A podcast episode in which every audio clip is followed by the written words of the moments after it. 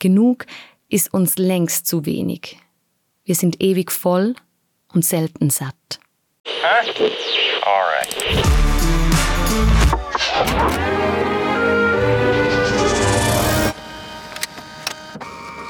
Wenn Worte wie Kinder zur Schule gehen würden, wäre Genügsamkeit mit Sicherheit kein Cool Kid.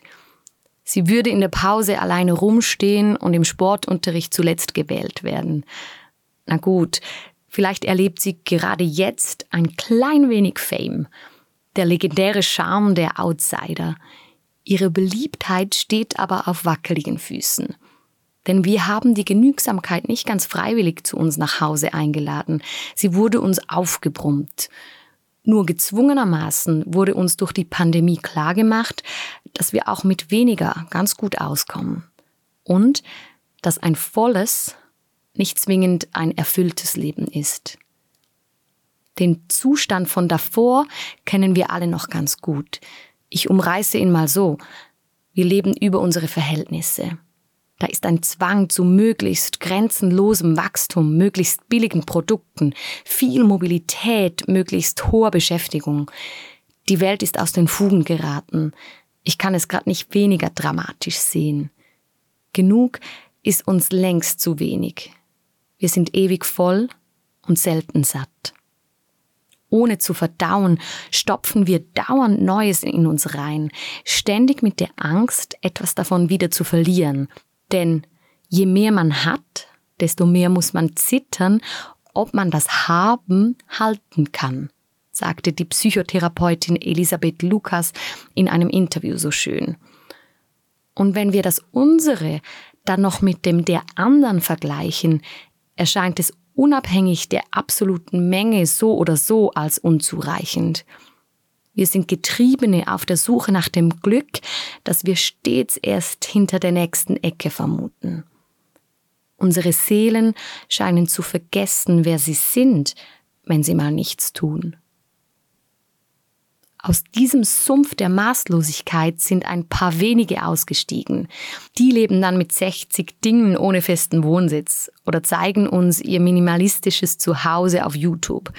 Sie sagen uns, dass uns alles, was wir brauchen, abhängig mache und Verzicht demnach die totale Freiheit sei.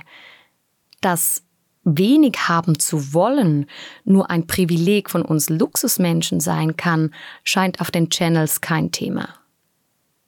Wenn mir von Corona durcheinander geratene Lieferketten, Produktknappheit oder eingeschränkte Beschäftigungsmöglichkeiten eines lieb machen sollten, dann doch hoffentlich Maß halten. Tönt unsexy, ich weiß. Ganz oder gar nicht wäre manchmal die attraktivere Wahl, weil so radikal, exzessiv und ohne jeglichen Verdacht auf Durchschnitt. In so vielen Bereichen ein gesundes Dazwischen zu finden, ist anstrengend. Vor allem, wenn mir dabei niemand genau vorgibt, wie voll das Maß sein soll, damit es genug ist. Verzichten hat mit Grenzen zu tun und damit sich einer Möglichkeit zu berauben, sich zu beschneiden. Das tut weh. Ist nun mal so. Nur will ich vor diesem Schmerz nicht ein Leben lang davonlaufen. Thomas Schödin, ein schwedischer Schriftsteller, den ich sehr gerne lese, beschreibt diesen Weg mit folgenden Worten. Vom alles haben wollen, was man liebt, hin zum alles lieben, was man hat. Wir haben doch ein fettes Problem mit Maßlosigkeit. Zumindest ein Teil der Lösung wäre, dass wir Cool Kids auf dem Pausenhof ein paar große Schritte auf die Genügsamkeit und vielleicht auch gerade noch auf die Dankbarkeit zumachen. Sie lassen nämlich das, was wir haben, genug sein. Auch das Gewöhnliche Unumgängliche, das direkt vor unserer Nase steht.